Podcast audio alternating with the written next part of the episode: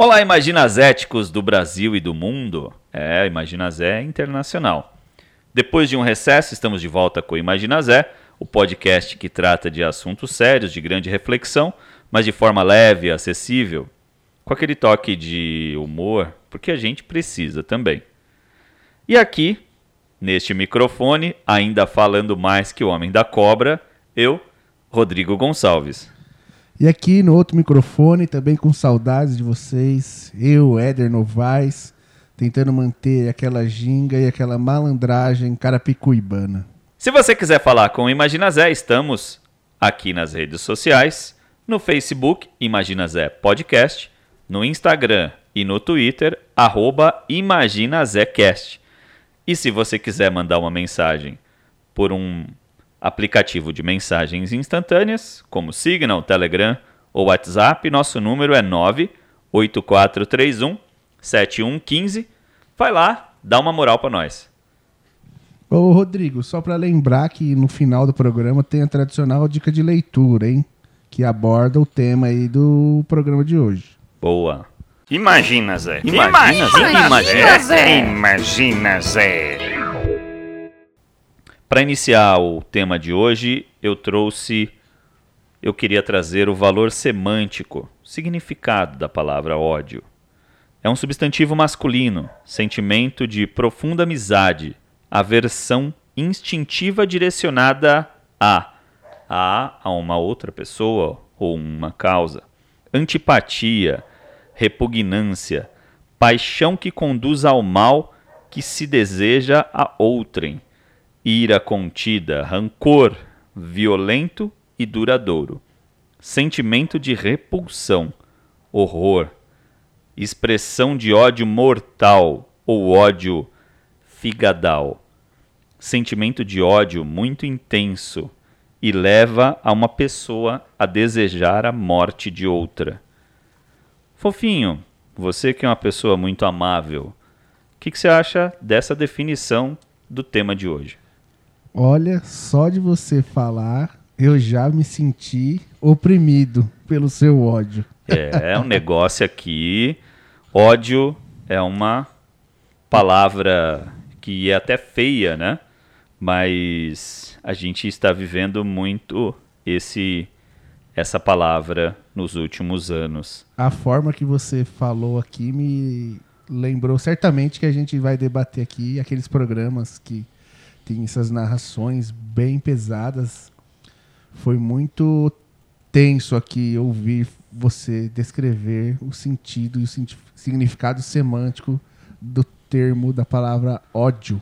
Isso é um problema que a gente vai debater hoje, que a gente precisa compreender muito ainda, né? Como você disse na introdução, que é o ódio é um assunto tão extenso que num programa só não daria para dar conta, né? Acho que nem se fizer tantos outros não, ainda não consegue abarcar todo o sentido, né? E o debate que precisa ser feito, mas é uma iniciativa muito boa que a gente está fazendo aqui hoje, né?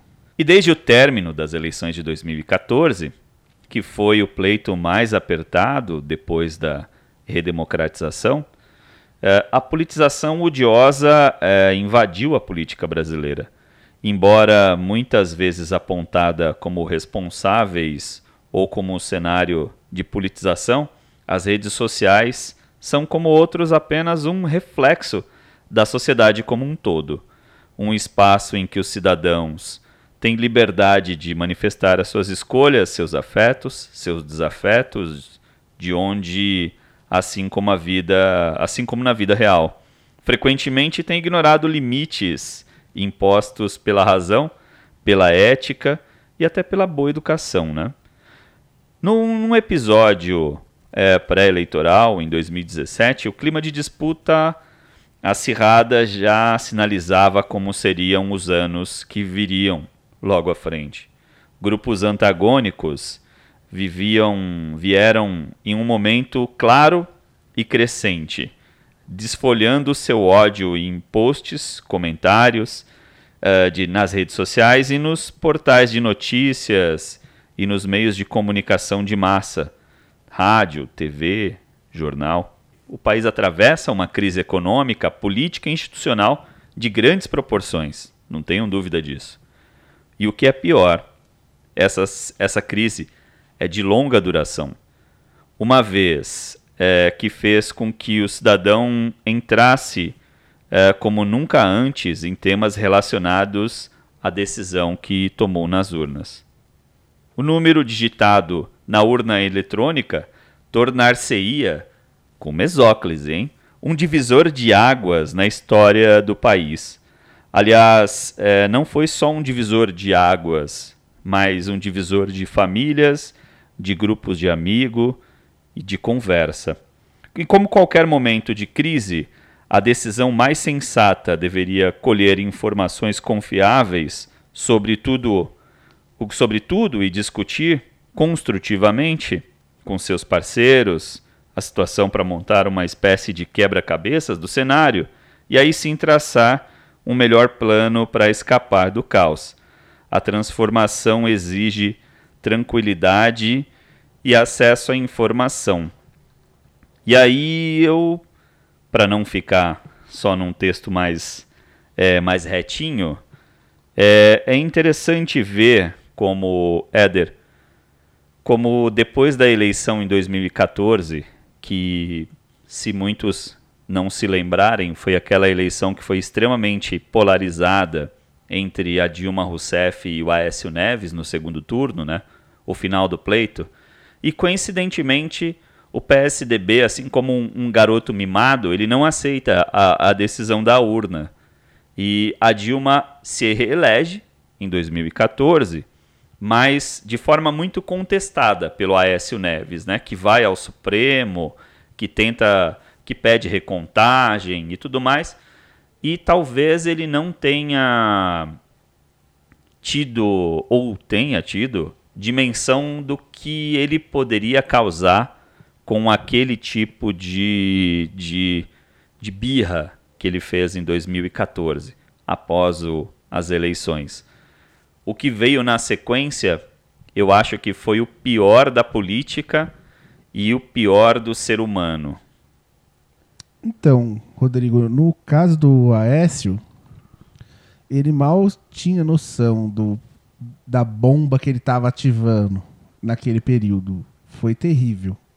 E eu posso dar um relato aqui da, desse pós a eleição entre Dilma e Aécio Neves, quando foi direto processo entre Haddad e Bolsonaro, onde tudo veio à tona, onde o pessoal, uns saíram da catacumba, outros saíram do esgoto, outros saíram de todos os cantos possíveis. E eu tenho um relato que para vocês que não saibam, eu sou filiado e militante do PSOL. E no processo de 2018, logo após a, aquela cena e aquele fato da facada, né, ou alguns dizem a fakeada no Bolsonaro, eu estava trabalhando, ajudando um parente na cidade de Osasco. E ali o clima naquela região de Osasco era muito forte do bolsonarismo, a disputa era tensa. Você sentia na, naquela rua onde eu estava em Osasco que o que era muito polarizado, alguns vizinhos a disputa entre o que seria PT versus PSL, direita versus esquerda, Deus versus inferno. O capeta. É, é. Era, é isso mesmo, era essa disputa, assim. Então eu estou lá na casa da minha tia, fui ajudar a ela pintar. Nesse processo estava muito tenso para todos nós que somos militantes.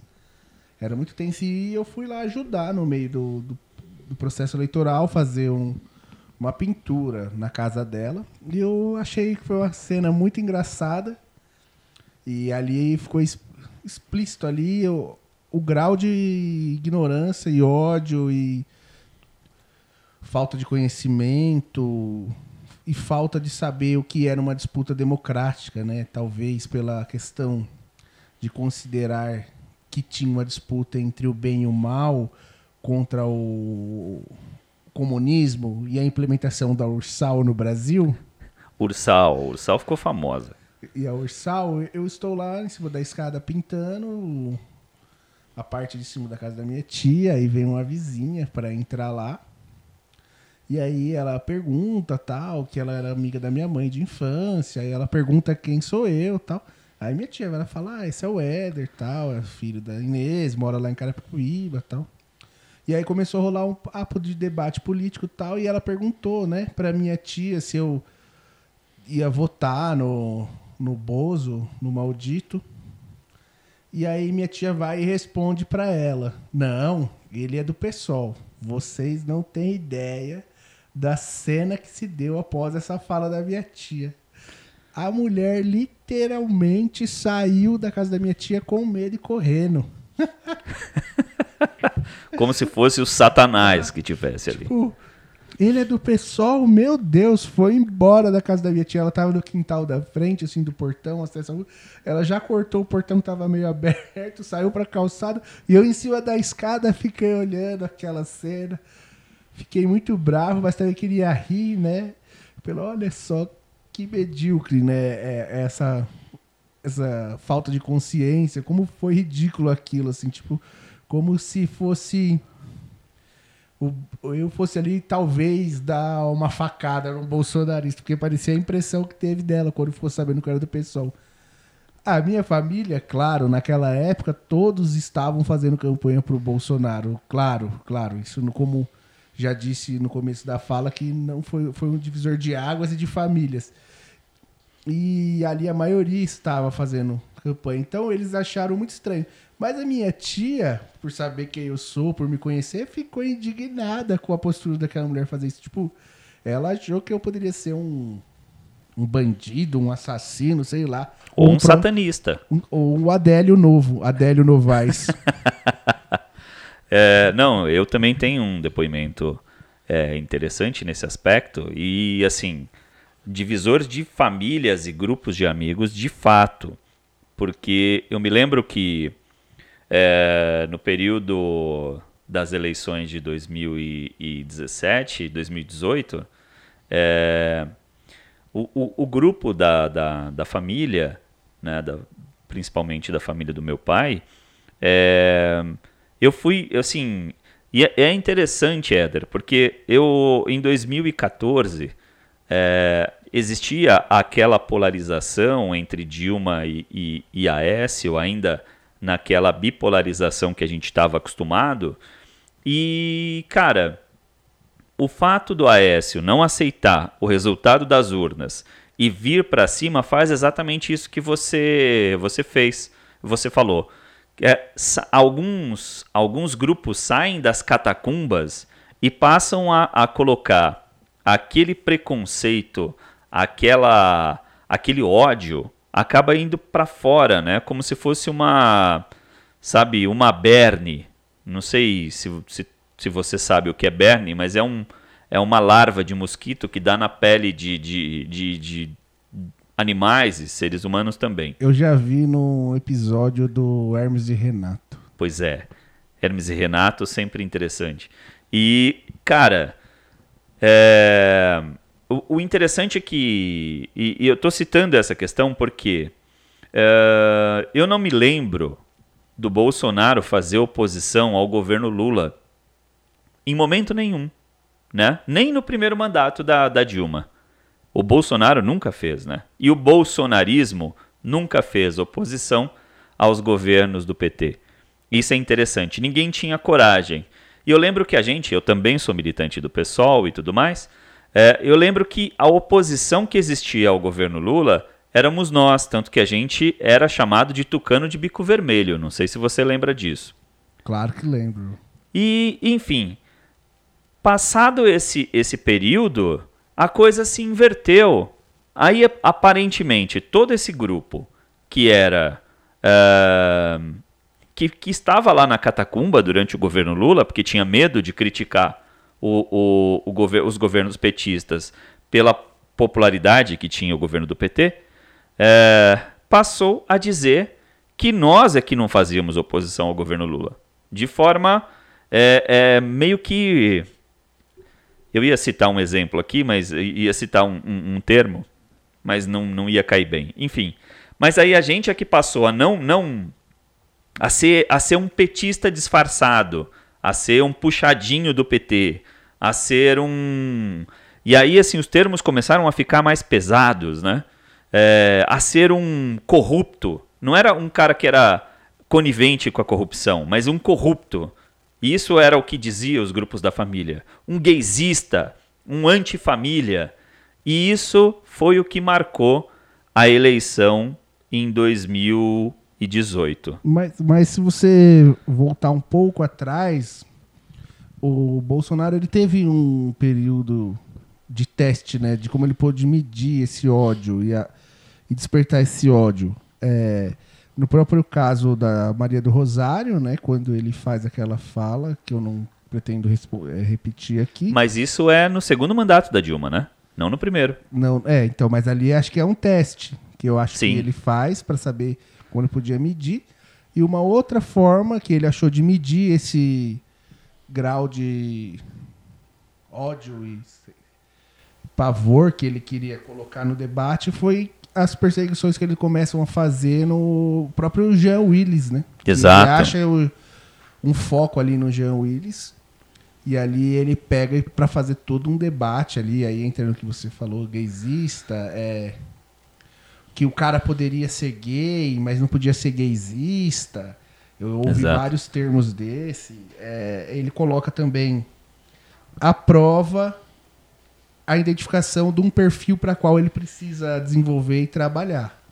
Ele usa provavelmente a interpretação que eles devem ter, como ele era um ativista do movimento gay, então ele tinha um ponto para bater na pauta conservadora, fascista dele contra a, liber, a liberdade sexual. Então ele usa quem? Um, um ativista que tinha uma certa influência e que ele vai para cima e começa a atacar sem, sem medidas, como ele fez no último período.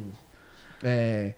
E ele tinha um mote, e aí eu, até, eu concordo bastante com você com essa questão do, do teste, é, e esse mote ele não era um preconceito dele especificamente.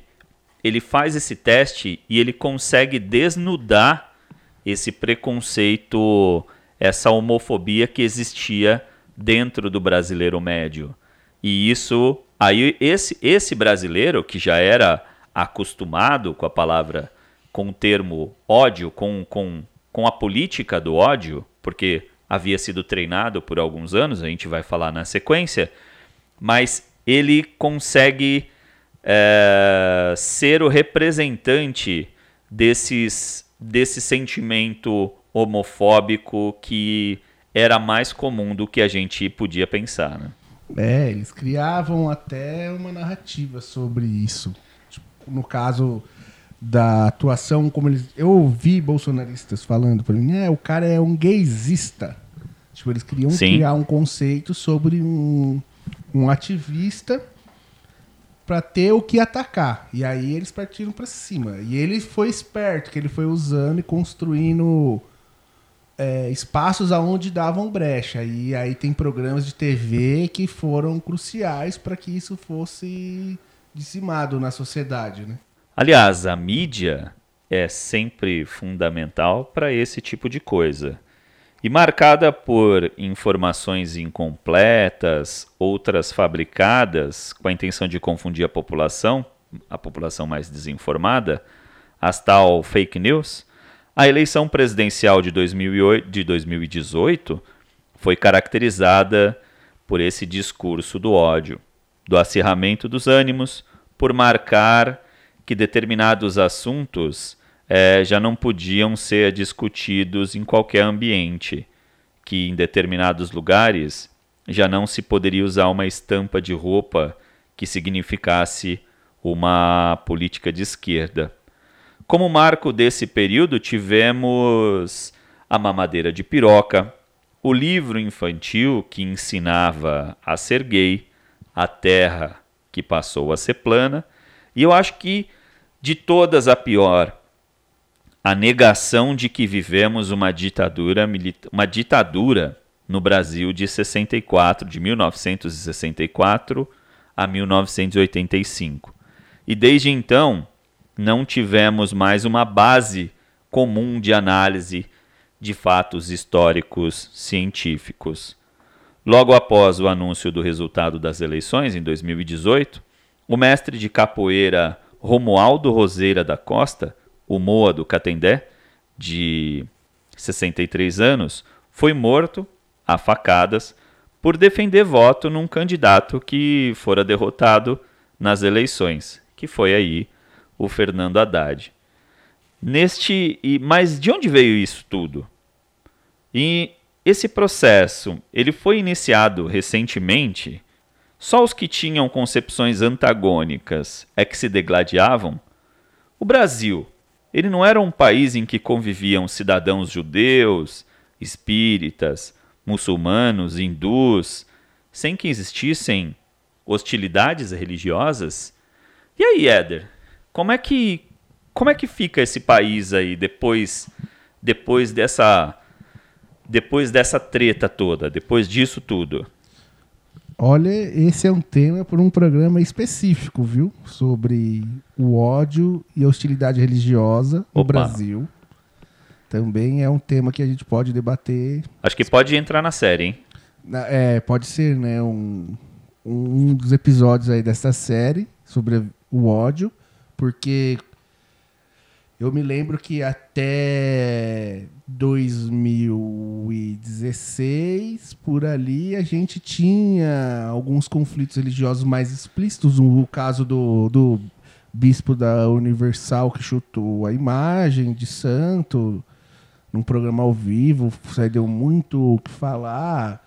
Algumas coisas pontuais, assim. Mas a partir dessa desse processo que foi trabalhado, desenvolvido, bem planejado por esse grupo reacionário, conservador, com que se diz ter um vier, viés cristão, as coisas começaram a ficar cada vez piores, porque essa ideologia religiosa, que eles acham que não é uma ideologia, mas a gente sabe que é ideologia, que esse fundamentalismo na pauta religiosa que eles aplicam se tornou cada vez mais perigoso e rotineiro. É, tem casos e relatos que a gente viu no Rio de Janeiro de traficantes que faziam é, barbaridades nos morros lá, quebrando, destruindo. Obrigando a mãe de terreiros, santo a quebrar o próprio terreiro. terreiro, porque ele fazia aquilo lá porque era em nome de Jesus. Exato. A violência contra, contra as religiões de matriz afro fica mais evidenciada. Tem um caso também na Bahia de uma garota que estava circulando é, com uma, uma roupa característica da religião que ela fazia parte, que eu não me lembro agora se era um banda ou candomblé, mas que ela foi apedrejada por uma mulher, e isso em nome de Jesus, né? Em nome de Deus. É, aqui na cidade de Osasco, a gente viu recentemente que jovens entraram dentro da Da igreja. igreja Nossa Senhora dos Remédios, lá na Vila dos Remédios, Exato. e quebraram todas as imagens que tinham lá dentro, imagens históricas de, de décadas que foram produzidas. Eram lá. relíquias. né? Sim.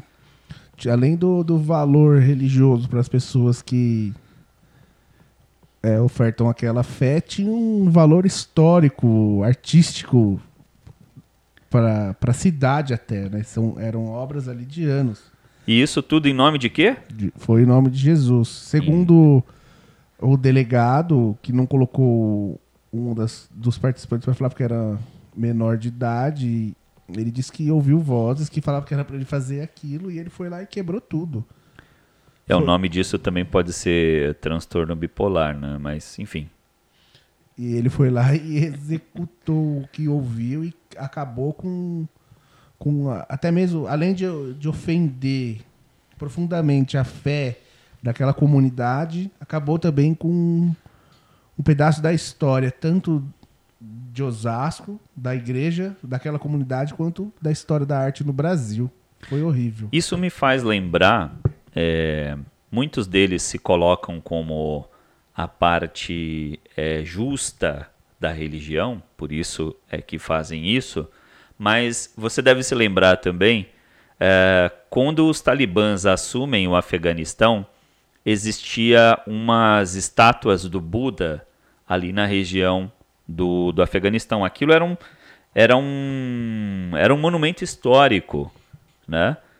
E os afegãos, os, os talibãs, né, os chefes do, do governo uh, do Afeganistão, que eram fundamentalistas religiosos, eles vão lá e dinamitam as estátuas e destroem aquele patrimônio cultural. Então ele vai e acaba com a cultura, acaba com aquele patrimônio cultural por um aspecto de justiça religiosa, né? É, só para fazer um link nas manifestações que estão acontecendo no Brasil, de fato, pelas trágicas 500 mil mortes, que foi no, no último dia 19, eu vi uma placa assim, dizendo: se Bolsonaro está certo, Jesus estava errado.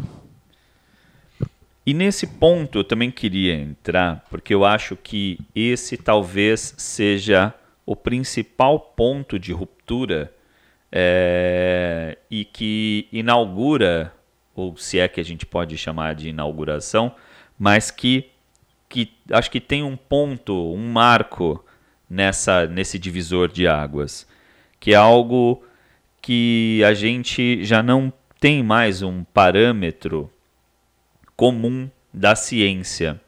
E por que, que eu falei isso e, e fiz essa ligação com os, com os protestos que nós vimos pelo Brasil, que nós participamos também, eu e o Éder? É, porque você tem uma negação da ciência a partir daí, né?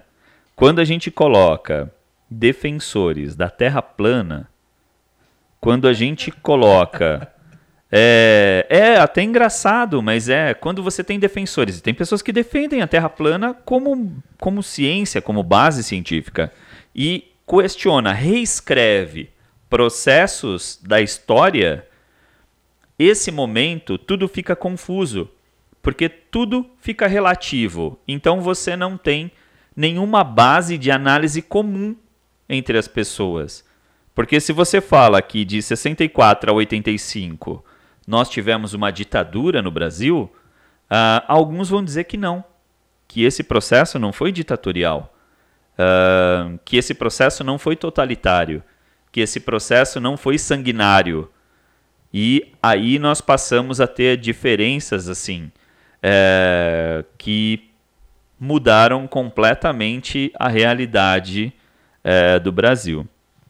É, eu quero voltar sobre a questão religiosa, é, pode ser que eu esteja errado, mas eu nunca tenho, nunca vi antes uma ascensão dita do setor evangélico, esse, esse mais fundamentalista. Nunca na história desse país? É. Uma, uma abordagem sobre a Palestina, como eu tenho visto nos últimos anos. É, eu sei que para evangélicos, tipo, pentecostais americanos, tudo tem um sentido. Eles sempre fizeram essa esse ataque à Palestina, no tanto que há muita interferência, ou quase toda interferência americana junto a Israel na Palestina. Mas no Brasil eu nunca tinha percebido antes, e agora nos últimos anos, e nesses últimos ataques que aconteceram no mês passado, eu vi muitos é, é orem por Israel, orem para não sei o quê. Olha, é o fim dos tempos tal. Levando em consideração de que Israel é o lado certo, mas o lado desse povo de amor ao próximo e respeito não existe porque e o povo que está sendo massacrado, assassinado, exterminado na Palestina por aqueles por aquelas vidas não tem sentido só de um lado da história vai fazer sentido então é uma coisa que não faz nexo, não tem nexo é, essa propagação e essa idolatria religiosa em cima de um, de uma, de um, de um país, de uma nação tal. Porque a nação de Israel ela tem legitimidade para bombardear e atacar e destruir a Palestina. É claro que também, Rodrigo, falar sobre Palestina, esse conflito histórico. Precisa de um programa também aí.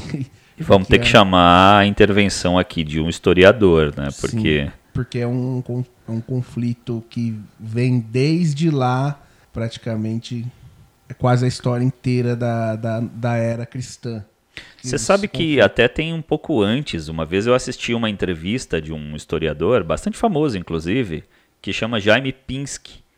E ele dizia que se você pegar no mundo, tem várias é, movimentações de populações inteiras, né? De grupos étnicos inteiros. O nome disso é diáspora, né? Existem várias diásporas pelo mundo. Uma das diásporas é muito conhecida por nós, que é a saída dos hebreus do Egito para para Israel. Eles caminham para a terra prometida. Só que essa terra ela já era habitada naquele período. Então, é, dependendo do período, é, alguns grupos é, habitavam aquela região, né? Os hebreus foram expulsos da terra, tanto que foram para o Egito, é, mas os filisteus já ocupavam aquela terra em determinados momentos históricos, até antes dos hebreus.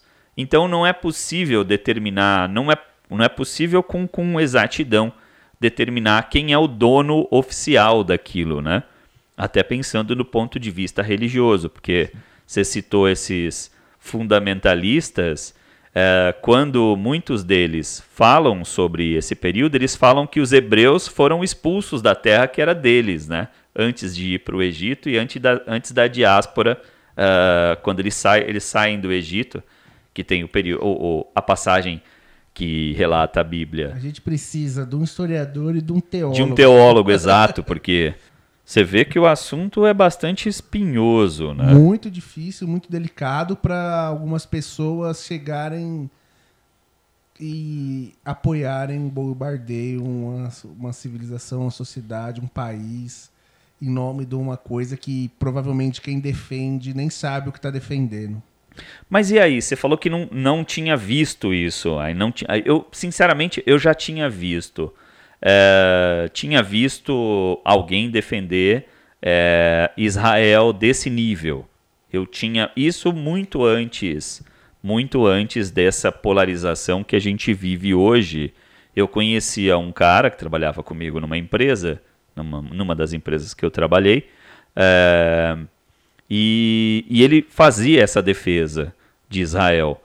Agora, a- a- a- o que era interessante nessa empresa é que assim tinha muitos evangélicos, muitas pessoas de, de, de- até mesmo dessas é, matrizes, eu não sei se é o correto falar matrizes, mas de, de, de, é, tendências neopentecostais, inclusive esse era de uma delas, mas mesmo esses, eles achavam aquilo horrível, a defesa, que assim, essa esses bombardeios, essa, essa violência do, da, de Israel contra o povo palestino não vem de hoje, né?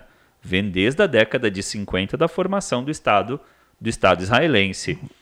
É, vem desde 1946, mas. exato. Sim, exato. Se você remontar a história, a gente vai ver a Guerra dos Seis Dias, enfim. É, mas eu estava me referindo especificamente no Brasil em grupos e etnias religiosas de origem Então, ex pentecostais no Brasil. Eu não tenho uma lembrança assim. Como é exatamente. agora, assim, de, de. Talvez porque esse setor cresceu, tem mais canais de divulgação e aí a gente teve mais acesso, mas talvez no período que eu me remeto eu não tinha tanto acesso a esse debate, a essa informação. Mas agora, como tudo explodiu e saiu aí ao vento, eu vi com muito mais força. Então, mesmo as pessoas que também eram de da- dessas igrejas neopentecostais, nessa época, isso eu estou falando de 20 anos atrás, eu trabalhava numa na logística de uma grande loja de departamentos aí, e as pessoas, mesmo os evangélicos, viam aquilo como um horror. Então, o que é que mudou? O que é que fez com que essas pessoas é, pudessem manifestar esse ódio tão grande hoje? Se há 20 anos atrás, mesmo as pessoas que eram da mesma linha teológica, digamos assim, é, achavam aquilo horrível, o que é que mudou? Porque no Brasil uh, nós convivíamos muito bem entre uh, espíritas, uh, religiosos judeus, cristãos, sejam cristãos católicos ou cristãos evangélicos, essa convivência sempre foi muito boa. Então, o que, o que mudou? Alguma coisa é, deixou, fez com que esse preconceito, assim como a gente citou ali aquele período da, de testes da Maria do Rosário, de toda a perseguição ao Jean Willis e tudo mais, que isso viesse à tona. Esse, esse ódio, essa, é, é, é, é esse lá no, no, no valor semântico, é, a gente coloca lá como ódio figadal. É, como é que isso veio à tona? Como é que isso apareceu? Ó, a Simone dos Anjos, que você bem conhece, algumas pessoas que estão no nosso entorno conhecem também, que é uma mulher, mãe evangélica e militante da causa das mulheres evangélicas, do movimento negro. Ela, uma vez em uma entrevista dela, eu, eu assistindo, ela fala assim: num país aonde em 20 anos o número de evangélicos crescem mais de 40%, isso não significa uma conversão, significa uma estratégia, um plano ideológico. Olha, você vê que coisa interessante. E Bom, talvez eu acho que essa questão mereça um episódio só para discutir isso, né? Talvez. talvez seja interessante. Uma das hipóteses do início dessa pandemia de ódio se dá ainda durante a ditadura militar. E isso é uma hipótese, né? Com o surgimento dos programas Pinga-Sangue. É... Eu coloquei Pinga-Sangue aqui entre aspas, né? Um dos homens aqui que é o, o precursor desse pinga-sangue é o Jacinto Figueira Júnior, o homem do sapato branco. Ele cria esse personagem é, baseado em leituras. Éder, pasme você. Ele cria personagem, o homem do sapato branco, baseado em leituras de Nietzsche e Schopenhauer, ator, a, autores que ele costumava ler. O Jacinto Figueira Júnior criou o Homem do Sapato Branco porque esse acessório, né, esse sapato branco, era utilizado por pessoas de respeito, como médicos, por exemplo. E isso, isso o qualificava nesse momento para criar esse personagem em si. Né? Não sei se todo mundo lembra. Você acha que ele se achava, por usar esse sapato branco, uma autoridade para fazer esse estilo jornalístico? Olha, é, se ele se considerava na época, eu não sei, mas o que vem na sequência é, o qualifica para tal. Ele é criador de um estilo que foi chamado como Mundo Cão, esse que hoje em dia a gente chama de pinga-sangue, né? Eu Mas... conheci a história do Torce e Sai Sangue, você lembra? Lembro, lembro. Lembro. E era um jornal de um grupo muito famoso aqui, né? Notícias Populares. Notícias Populares. E, aliás, uh, Osasco, Carapicuíba, Jandira, Itapevi, toda a nossa região oeste... Era a primeira capa. Sempre estava lá, né? A, a gente capa. sempre estava lá. E, uh, o, o que era engraçado do Jacinto Figueira Júnior, que ele é o criador daquele... Ô, oh, Mequetrefe! E era sempre esse estilo, né? Mas o programa do Jacinto Figueira Júnior chegou a bater 82 pontos na audiência da TV brasileira em um dos episódios uh, que, ele, que ele teve, né? Em um dos episódios desse programa. Eu acho que nem uma final de Copa do Mundo deu uma audiência. Uma audiência tão, tão pesada. Se vocês quiserem, se, se você quiser comprovar isso, é só ir à TV, à, à internet, que você vai comprovar. Ele, ele mesmo contando essa história. E o Jacinto Figueira Júnior permaneceu no ar por muitos anos, com passagens em emissoras como TV Bandeirantes, Globo, SBT e até mesmo na TV Cultura. Esse programa, esse estilo do Jacinto Figueira Júnior é, ficou, apareceu. Uh, várias outras figuras também fizeram muito, mas muito sucesso no nesse segmento Munducão. Apresentadores como Gil Gomes, Afanásio Jazade, Carlos Alborguete, figuras que estrelaram na televisão, é, na apresentação de jornalismo, do, do, do jornalismo desse estilo, é, e até mesmo programas como o Aqui Agora, que eu acho que talvez nesse na nossa idade aqui, nós estamos aqui próximo dos 40, eu já passei, o Éder ainda não, mas talvez o Aqui Agora seja o, o, o, o programa de Munducão uh, mais, mais lembrado. Eu lembro dos quatro. Sim. Principalmente do Alborguete. O Alborguete. O Alborguete, para quem não sabe, é o cara que lança o Carlos Massa, conhecido como Ratinho, é, na televisão brasileira. Eu, ele até tem um perfil parecido no começo, né? Fazia Exato. Um Agora, quem também não lembra da nossa geração do Gil Gomes les diz? Gil Gomes. E o Afanásio Jazade, que eu acho que é um dos, é, dos mais lendários, assim, e talvez com uma linguagem mais agressiva. Era o vagabundo. Vagabundo! Sem vergonha! Quem não se lembra desse tipo de, de, de termo, né? De, de chavão. E com uma linguagem agressiva, era muito comum termos como esse que nós citamos agora: vagabundo, sem vergonha. E era mais. E, e, e mais comum ainda era entender a violência policial como uma forma justa de combate à violência. Você já viu isso em algum lugar? Quando sai de casa. Exato, né? O ataque às comissões de direitos humanos também eram vistos por estes apresentadores e repórteres como uma forma de defesa de bandidos, né? que só apareciam em determinadas situações. E já demonstravam as intervenções da comissão, das, dessas comissões uh, em rebeliões em presídios. Né? Então eram esses momentos que eles colocavam essas comissões. Eu me lembro de um, um fato uh, bastante importante que foi o massacre do Carandiru, hoje é visto como massacre, mas na época muitos desses aqui defenderam essa aquela intervenção da polícia militar e até defendem até hoje. Sim, se tivessem vivos aí Gil Gomes e Alborguete, com certeza estariam. O Afanásio não sei porque eu não sei se ele está vivo, se ele morreu. Eu acho que está vivo.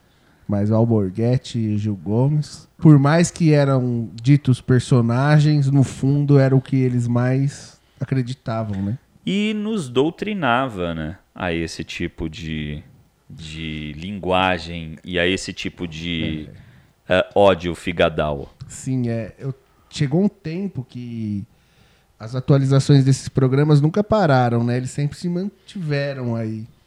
Mas chegou um tempo, eu lembro que o deputado federal do PSOL na época, conhecido como Fantazini, ele chegou a fazer uma, uma lei foi aprovada que proibia que acabou colocando empresas que patrocinavam esses programas como Cidade Alerta, Brasil Urgente, Mundo Cão. É, esse estilo tosco aí de programa, eles começaram a até a investir na TV Cultura. Casas Bahia, eu lembro que foi uma das primeiras que fez esse movimento, porque esses programas acabaram sendo que limitados a algum roteiro mínimo de produção, porque estava muito escancarado, muito aberto ali, era era literalmente não era pinga sangue não, era jorra sangue que esses caras produziam nesses programas, tipo horários tipo das 17 horas, 18 horas o horário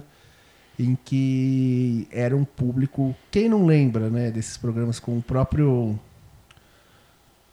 com o próprio Marcelo Rezende.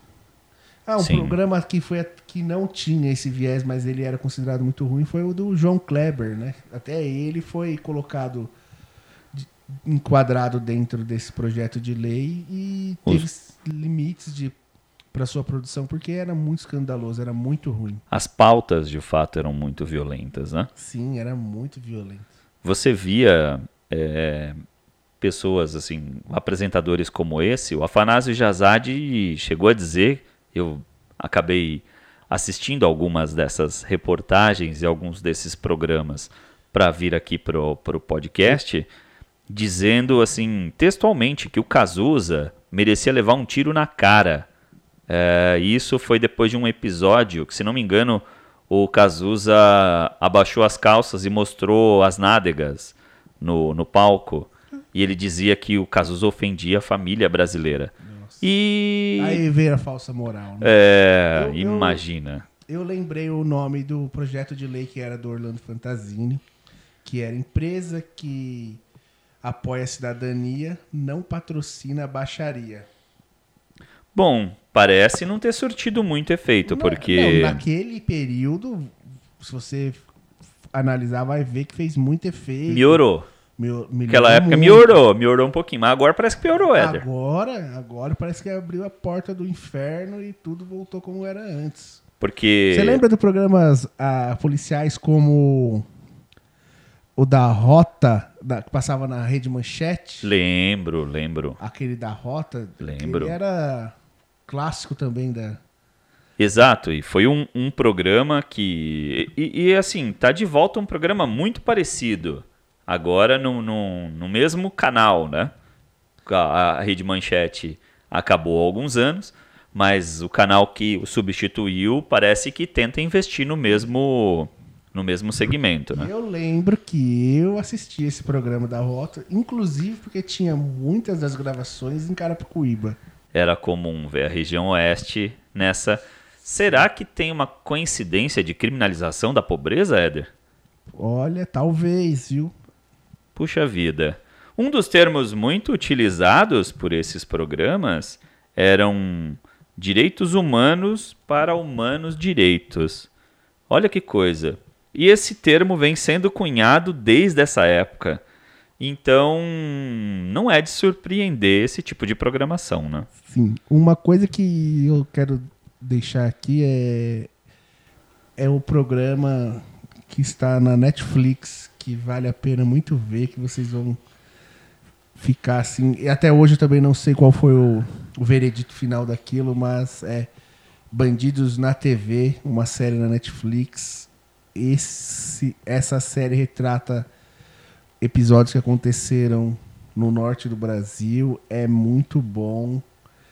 Vale a pena ver e vocês tirarem as suas conclusões. Mas é uma coisa impressionante essa série.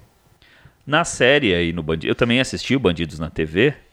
É, nessa série é, fica ali, ele conta a história de um cara lá em Manaus, né? Eu acho que é importante citar a cidade de Manaus, é, porque nós temos um outro personagem do mesmo segmento, não estou dizendo que ele faz a mesma coisa, ah, mas que quando um, um bandido, entre aspas, quando alguém morre, ele canta até uma musiquinha dizendo ele morreu, ele morreu antes ele do que eu.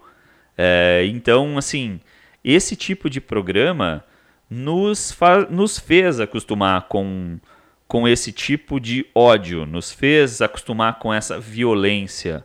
O Éder bem disse, é, esse programa que passava na TV Manchete é, nos fez colocar, é, no- nos fez ver as nossas, as nossas ruas, as ruas de Osasco, de Carapicuíba, é, e não só eles, como Gil Gomes. Gil Gomes estava direto aqui na delegacia de Osasco e tal, na delegacia ah, central, acho que só tinha uma naquela época, né?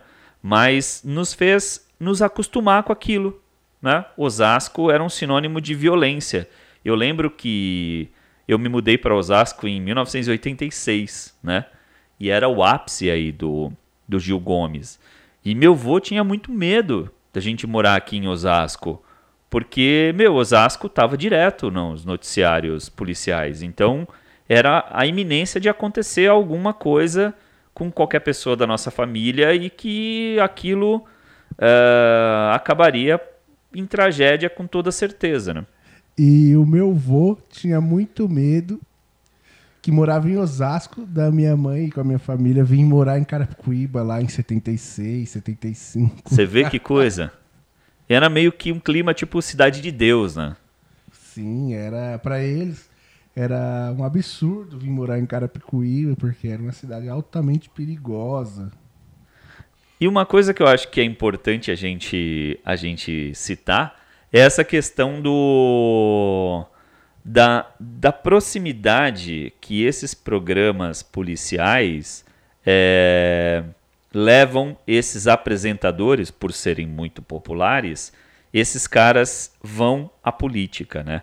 Não é incomum você ver, aliás, não é incomum, não, é justamente o contrário.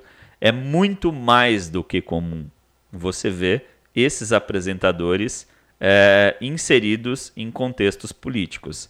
Esse que o Éder citou do Bandidos na TV, inclusive, foi deputado federal, é deputado estadual pelo estado do Amazonas, mas a gente vai ver outros, como Afanásio Jazade, que também foi deputado uh, por São Paulo.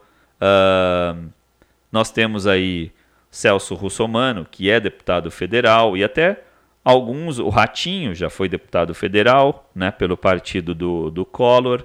É, o filho dele é governador do estado do Paraná. Então, essa galera está sempre muito ligada. Outros apresentadores do, do, do de programas policiais é, também, e não só da, da TV, né, do rádio também. Eu me lembro de um que trabalhava com Eli Correia, chamava Nelo Rodolfo, que apresentava um, um, um, um um ponto policial no programa do Eli Correia, e ele também foi vereador em São Paulo, e, enfim, Ivo Morgante, que, que apresentava o Aqui Agora, e também foi vereador em São Paulo. E, aliás, assim, alguns até envolvidos em alguns escândalozinhos, assim. Mentira. Sério. Não acredito. Juro pra você, Éder. Teve cara que foi envolvido em escândalo. Parece estranho, mas não é.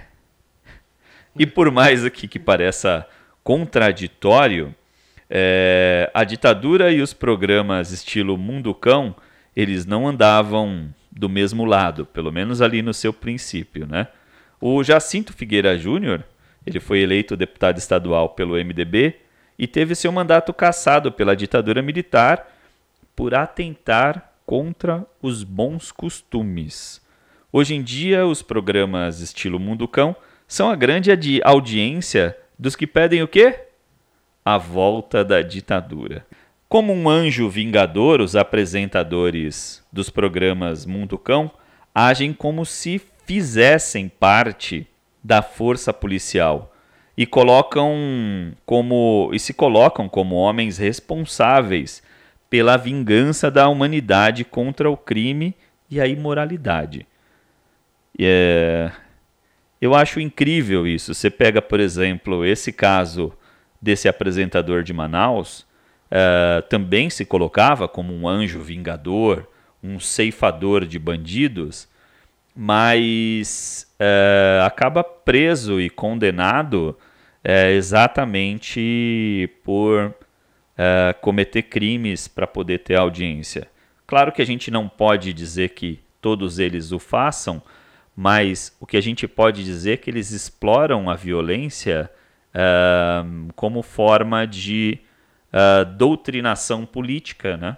doutrinação ideológica, melhor dizendo, e como uma forma de ganhar dinheiro, viu, fofinho?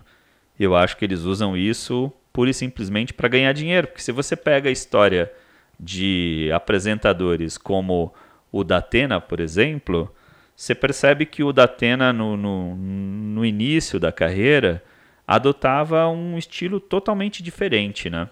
Totalmente é, muito mais coerente, muito mais muito mais jornalista, o digamos Datena assim. era jornalista esportivo. Sim, jornalista esportivo. E, e tinha uma, um outro viés, né? Sim. Inclusive político. O próprio Ratinho esse aí já veio e ficou milionário com esses tipos de programa. É, exato. Lançado lá pelo Alborguete. Sim. A origem dele lá no Paraná Exato. criou ele um império aí em vários. hum, Ele atua em gado, em empresas de produção alimentícias, ele tem de tudo. Inclusive na comunicação social, que Em- hoje em dia é dono de retransmissoras de TV e dono de rádio em São Paulo, E inclusive. ele é Rádios dono- ele no é Brasil e em dono- São Paulo. E ele é dono do Café no Bully. Café no bullying. Aliás, isso é um tema que eu acho interessante da gente poder abordar, porque num momento em que a gente disse aqui que direitos humanos para humanos direitos, esse foi um termo cunhado por vários por vários apresentadores desse segmento de programa e a gente nunca, talvez nunca tenha pensado muito nisso, né? Foi bom você citar esses, eh, esse empresário eh, apresentador popular, porque tem coisas interessantes aí. Ahn, eu estava assistindo um programa na, na HBO chamado Greg News. E ele estava fazendo um relato interessante de empresários que são verdadeiros criminosos ah, do ponto de vista que devem ao Estado e simplesmente não pagam. Ah, não. Tem o Verdavan, tem bancos Tem o tal do café no bully. e o Café no Bully. Se você juntar três apresentadores, aliás, apresentadores não, três empresários, né, de segmentos diferentes eh, e que coincidentemente apoiam o governo, a, a, a conta de dívidas eh, pode chegar a quase 100 milhões de reais. Sim. E esses caras não pagam.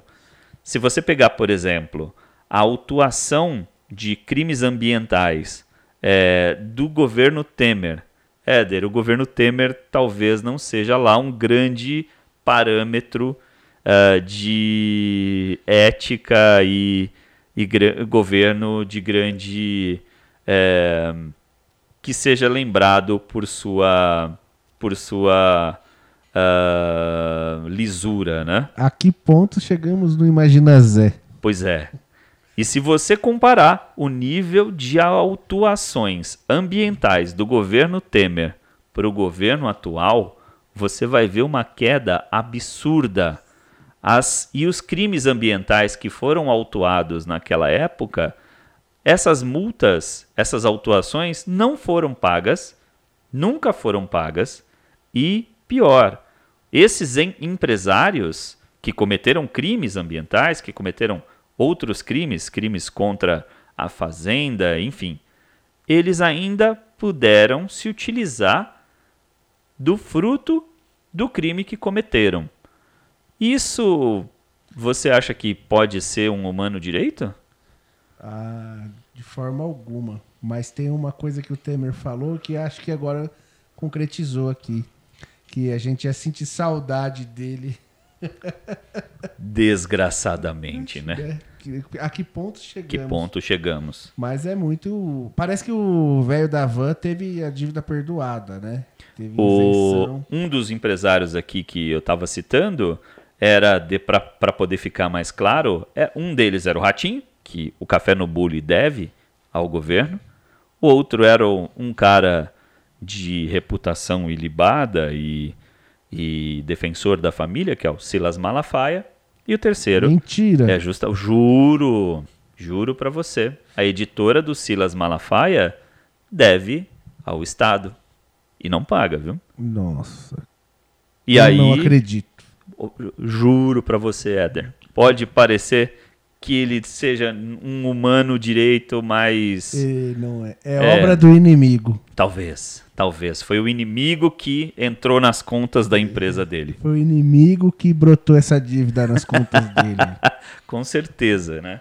Com toda certeza. Foi o vagabundo, o sem vergonha que colocou isso no, na projeção de gastos da empresa dele. Mas esses caras têm um lado, né? Pra eles a, a violência, o ódio só pra, vai para lado da população, do povo pobre, da classe trabalhadora.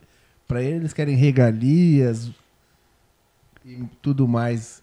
Talvez esse seja o grande ponto, né? Porque essas pessoas devem ao Estado, essas pessoas vivem do Estado, mas em compensação eles colocam é, o, o, a violência como se fosse algo muito ligado à pobreza, né? Inclusive, eu nunca vi nenhum desses é, apresentadores de televisão defender uma ação como a que foi lá no Rio de Janeiro, eu esqueci o nome do, do, do local lá, que foi essa última ação que foi sanguinária da Polícia Militar do Rio de Janeiro. No Jacarezinho. Exato. Eu não estou dizendo que não tenha que se combater o crime, mas quando você permite que os de cima uh, continuem ganhando dinheiro, mesmo quando cometem crime, isso faz com que os de baixo uh, se tornem extremamente vulneráveis nessa, nessa cadeia. É, para você ver, é, o combate ao crime, a gente coloca que é combate ao pobre. Exato. É, aonde foi a maior apreensão de armas do estado do Rio de Janeiro? Eu não sei. Foi no condomínio do querido amigo aí, presidente, com o seu amigo que pegaram fuzis e armas. Você esqueceu? Olha, olha, com... tinha esquecido. Tem com... um episódio muito interessante é, que tem um documentário que ele fala de um, um, um, banco, que era um grande banco no Brasil, mas não era um banco brasileiro, é um banco sul-coreano. E esse banco, eu não vou citar o nome porque eu não sei se isso pode rolar algum tipo de, de processo. Mas no documentário Na Rota do Dinheiro Sujo, na Netflix, eles citam o nome, o nome desse banco.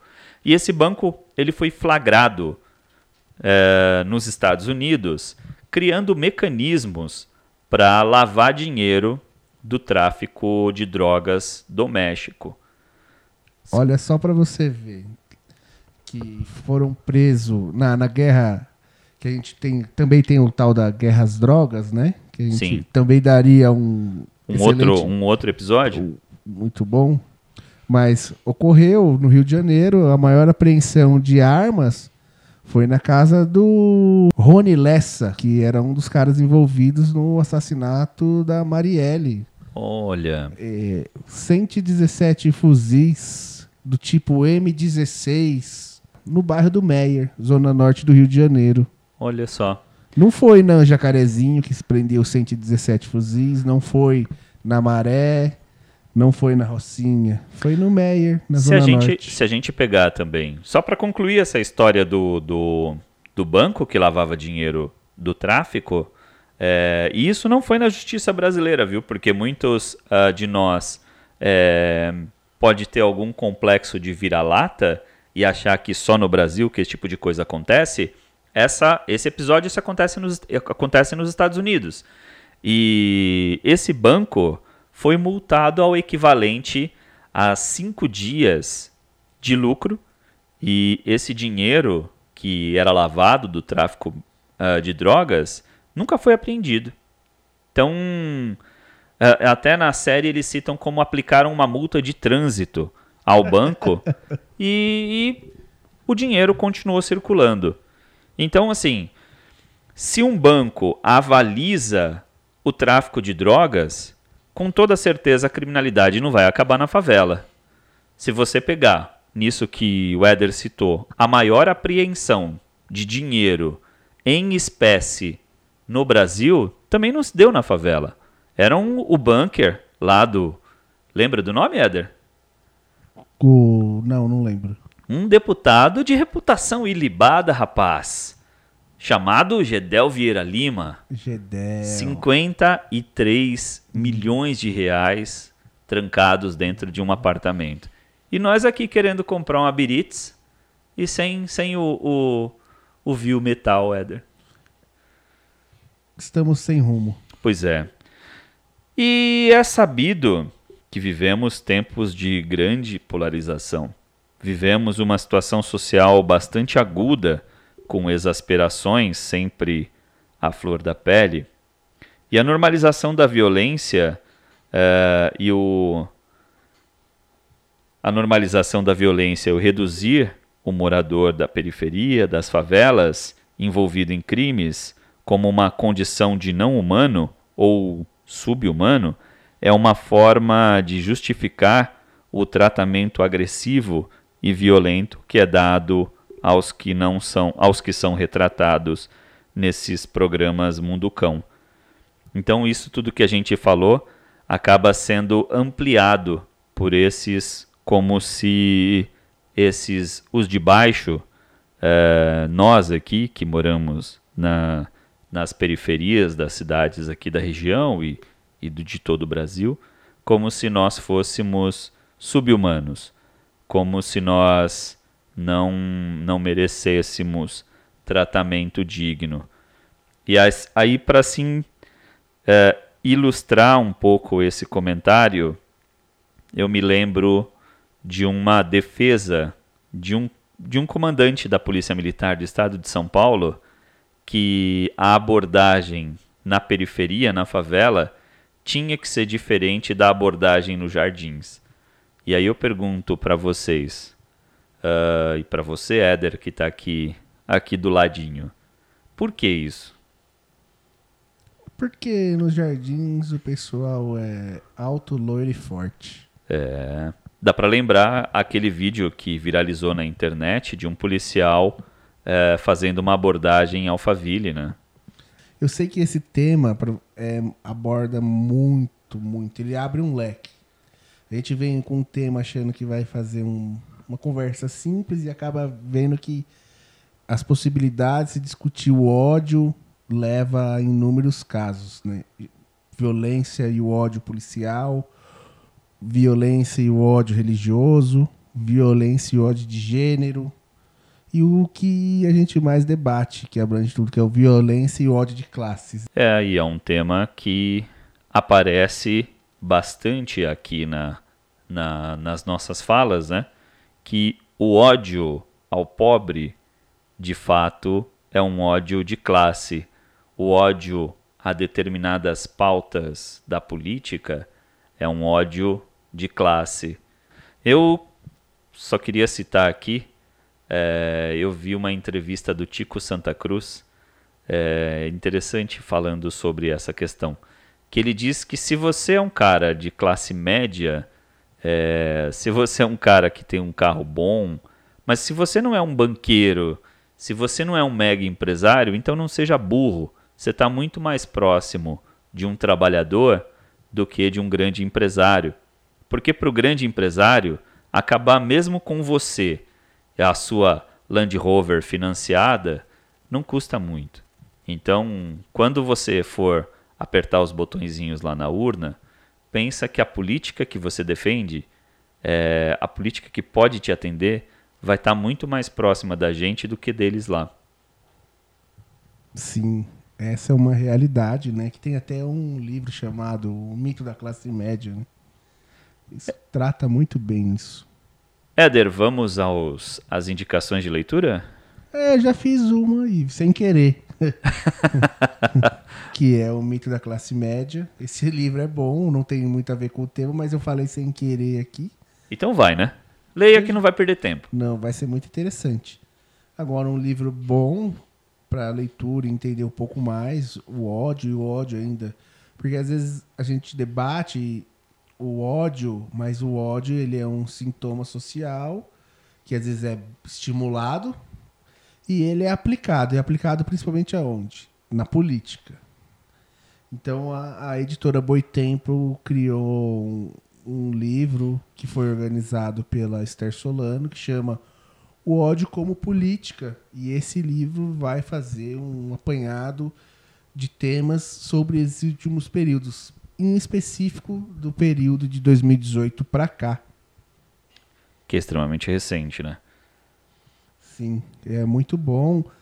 Esse livro, ele. A, a Boitempo chegou até a disponibilizar algumas vezes para download. Não sei se ainda está disponível, mas é um livro bem interessante.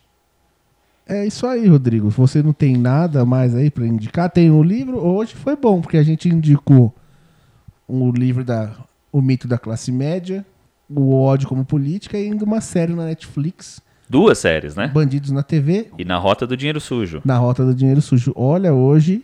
Eu acho que é sempre bom para a gente poder entender alguma coisa sobre fake news. Os engenheiro, o Engenheiro do Caos que eu acho que é uma leitura importante. Você citou várias vezes, eu ainda não li, uh, eu preciso, preciso ler esse livro até para a gente poder entender melhor esse tema. Engenheiros do Caos vale muito a pena, principalmente para aqueles que querem entender a fake news e entender como essa máquina funciona e como isso conseguiu levar o então o presidente Bolsonaro ao poder, porque é uma o livro fala isso Engenheiros do Caos porque é uma engenharia mesmo ali trabalhando nos, nas plataformas com cálculos matemáticos, físicos para conseguir evitar evitar não, para conseguir chegar a alcançar um resultado como eles conseguiram na Espanha, nos Estados Unidos e no Brasil, entre outros, na Inglaterra, entre outros lugares. Exato.